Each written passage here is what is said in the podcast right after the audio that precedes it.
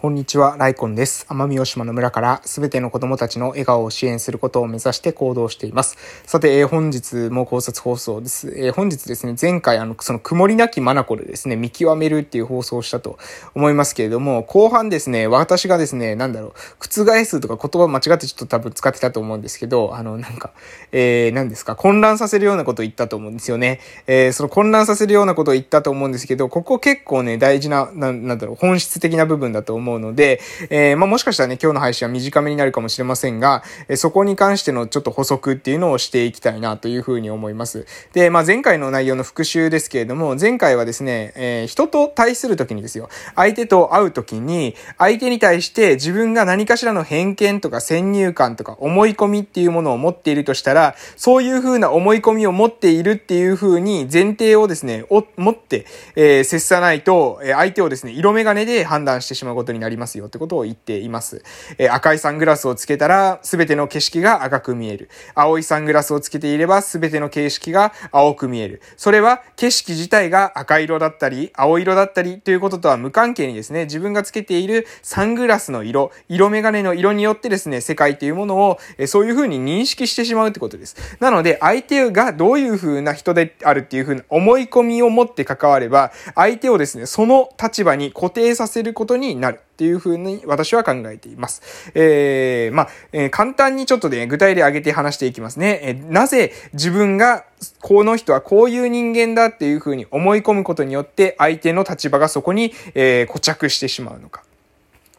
えっとですね、例えばですよ、えっと、じゃあ私がですね、まあ、あの、そうですね、まあ、こういった例えよろしいのかどうかわかりませんけれども、例えば、まあ、あの、何かしら前科を持っている方がいらっしゃったとしますよね。えー、まあ、いますよね、前科を持っている方がいらっしゃると。まあ、これね、実際に現実の問題でもですね、課題になっているわけなんですけども、そういった人たちがですね、まあ、あの、構成施設などを経て社会復帰してきたっていう時に、やはり前科がついていることっていうことによってですね、まあ、社会から大きな、まあ、あの、色眼鏡で見られるっていうことになるわけです。で、そうなるとどうなるのかというと、結局としてですね、その人たちに、えー、を雇用してくれて、生活がですね、できるような、え環境に、えしてくれるところがなくて、その結果としてですよ、その結果として、その人たちはもう、まともに食っていくことができないから、再度、えー、まあ、何かしらのですね、犯罪に手を染めたりすることに、えなっていくと。じゃあこれ、この時にですよ、果たしてその構成した時にその人たちが、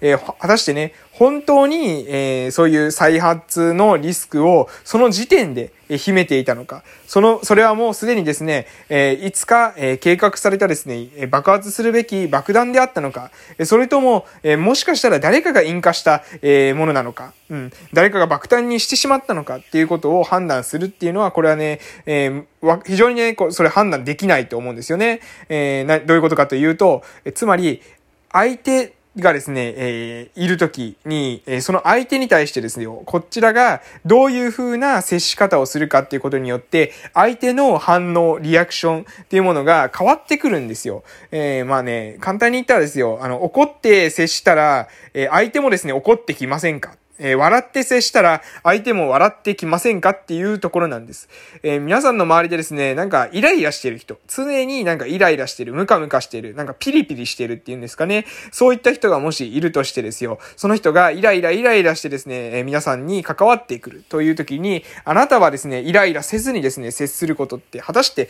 どれだけできるんでしょうかというところです。えその人がクライアントでですよ、こちらがカウンセラーだとしたら、え相手はこういった感情をぶつけているんだなとかっていうふうに風に客観的に少し距離を置いて見ることができるかもしれませんけれども、もしね、個人的なパーソナルな関係である、プライベートな関係である、えそういったカウンセリングなどの専門的な知識を身につけていないというような状況で、そういったようなイライラしたようなですね、関わり方、相手がイライラした態度で関わってくればですね、おそらくイライラするっていうことは、これはですね、必須だと思います。必死だとですね、思います。なので、そういうふうに、まあ、相手が、えー、自分がイライラした態度で関わって、相手のイライラを引き出すのと同様に、自分がこの人は、なんだろう、嫌な人だっていうふうに思って関わることによって、相手の嫌な側面を引き出す。もしくは、相手の嫌な側面が目につくっていうことがあります。そして、目についたことを私たちは現実だと認識するので、えー、目について、やはり嫌な人間だというふうに思って、やはり嫌な人間だというふうな、えー、目線で見ているっていうことが相手に伝わって、相手が嫌な人間でである行動をより増やしてしまう。より相手のその部分が目につくっていうことを、これをですね、この悪い循環というか、ループを生んでしまっている、そういったコミュニティがね、あるんじゃないかなというふうに思うんです。なので、ぜひですね、もし関わるときに、いろんな人と関わるときに、フラットに、できるだけフラットに、これは非常に難しいことだとは分かっています。えー、多くの人にですね、非常に難しいことだとは思っています。これは誰とでもですね、すぐ友達になれ、親友になれとかっていうような綺麗事ではないんです。ただ、えー、皆さんが自分分の周りのコミュニティをより良くしていきたい。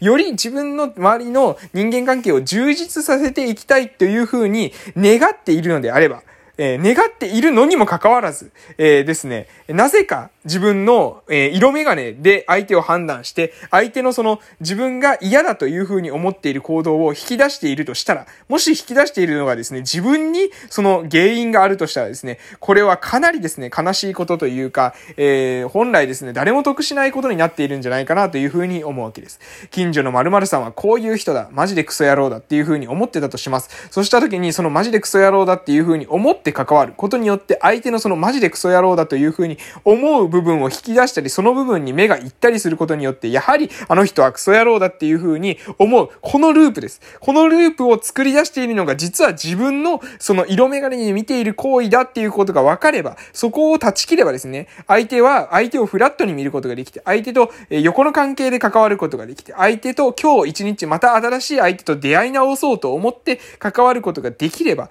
もしかしたらね、相手の中に、あ、こういういいところがあるじゃないか、こういう素晴らしいところがあるじゃないか、こういう面白いところがあるじゃないか、そこに目を向けることができたら、相手のその面白い部分を引き出して、面白いところに目がいって、相手はあなたの人生の中においてですね、面白い人にだんだんだんだんとですね、なっていくというふうに思います。全員が全員と親友になれとか友達になれとか、そういうですね、綺麗事を言ってるんじゃないんです。ただ、えー、あなたがもしね、何か色眼鏡で人を見ているのであったら、その色眼鏡によって自分の現実が、もしかしたらネガティブな方向に歪められているっていう可能性が否めないですよねっていうことをですね、今日は主張をさせていただきました。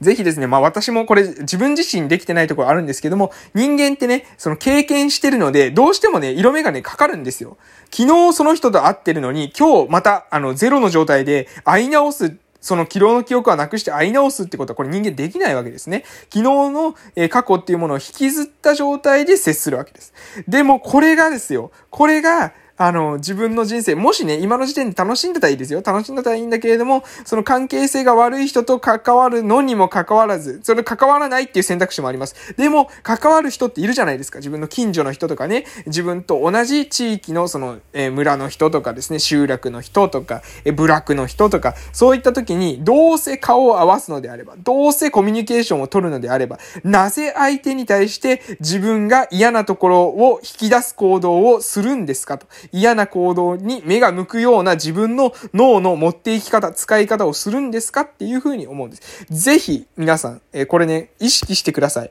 もし周りの人でどうせね、関わり続ける人なのであれば、その人と関わるときに、フラットに相手を理解しようというふうに思って関わる。色眼鏡をもしかしたら私はかけているかもしれない。いね、思い込むのわかります。もう何十年もそうだったんですから。相手の底ばっかり見えてきたんですから、今日からどうこうできるわけじゃないです。でもね、あなたの周りにもしかしたらこういう事例あるかもしれません。誰かと関わった時にあの人の考え方が変わった。あの人の行動が変わった。もしかしたらそういったところあるかもしれません。そういった人を見てきたかもしれません。その人ね、何を変えたんでしょうか？その人が、その人と関わった時に何かが変わった。あの人の行動があそこから変わった。あの人の態度が明らかに変わった。何か良くなった。雰囲気が変わった。それはなぜそこが、その人のその行動が引き起こされたのか。それはおそらくですね、そこのきっかけになって関わった人が、色眼鏡を取った状態で関わって、フラットにフェアに相手を理解しようとして関わったっていうことが相手の、その、何ですか、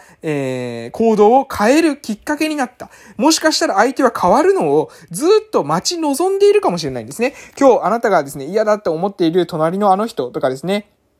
向かい正面に住んでるあの人、えいつも自分が通勤の時に出くわすあの人、もしかしたらその人はですね、変わるきっかけを求めてるのかもしれません。で、それはもしかしたらあなたができないことかもしれない。でも、周りの誰かができるかもしれない。その時にあなたができることっていうのは、その人に、えー、その周りのね、人に対して、えー、色眼鏡をつけないこと。できるだけ自分の周りを良くしていこうというふうに思って関われる最善を尽くすっていうことが必要なんじゃないかなというふうに思います。もうこの話はですね、伝わる人、ええ、100人いたら一人かな？二人かな？っていう風なレベルの話だという風には、あの、分かってます。そして、ほとんどの人が、えー、なんとなくですね、理屈がもし分かったとしても、えー、実践するっていうことが、やはりですね、難しい。えー、だから100人に1人とか2人とか言います。理屈自体はね、多分難しくないんですよ。あの、先入観を持たずに見ましょうっていう、ただそれだけの話なので、え全然難しい話じゃないんですけれども、でもね、実際にはね、えすると思います。先入観持つはずです。明日、え誰かと会った時にですね、近所の〇〇さん、ああ、あの人ね、えーね、いつもの、その、なんだろう、事前に会っていることによってですね、形成されている情報みたいなものを共有した上で、色眼鏡を持ってですね、世間話をスタートしたりですね、井戸端会議をスタートされることかと思います。でも、えー、まあその時にですね、まあ井戸端会議なんかね、もうしても何の一問の得にもなりませんけれども、まあそれをされてコミュニケーションを取るっていうことが、どうしてもね、もうそれが切り離せないのであれば、せめて相手と1対1で相対する時にこそ、うん。一対一でコミュニケーションを取るときにこそ、えー、俺、私はもしかしたら何か色眼鏡を持っていないか。これをね、今一度意識していただきたいなと思います私自身、ここはね、気をつけていきたいなというふうに思います。そして、相手の中にある素晴らしい部分、素敵な部分、これを引き出していけるような関わり方、そういうきっかけの、になる人間になっていけたらですね、それってとってもいいことなんじゃないかなというふうに、えー、思っております。ということでですね、今日はこの辺で終わらせていただきたいと思います。えー、以上でございます。それではまた明日の配信でお会いしましょう。失礼しました。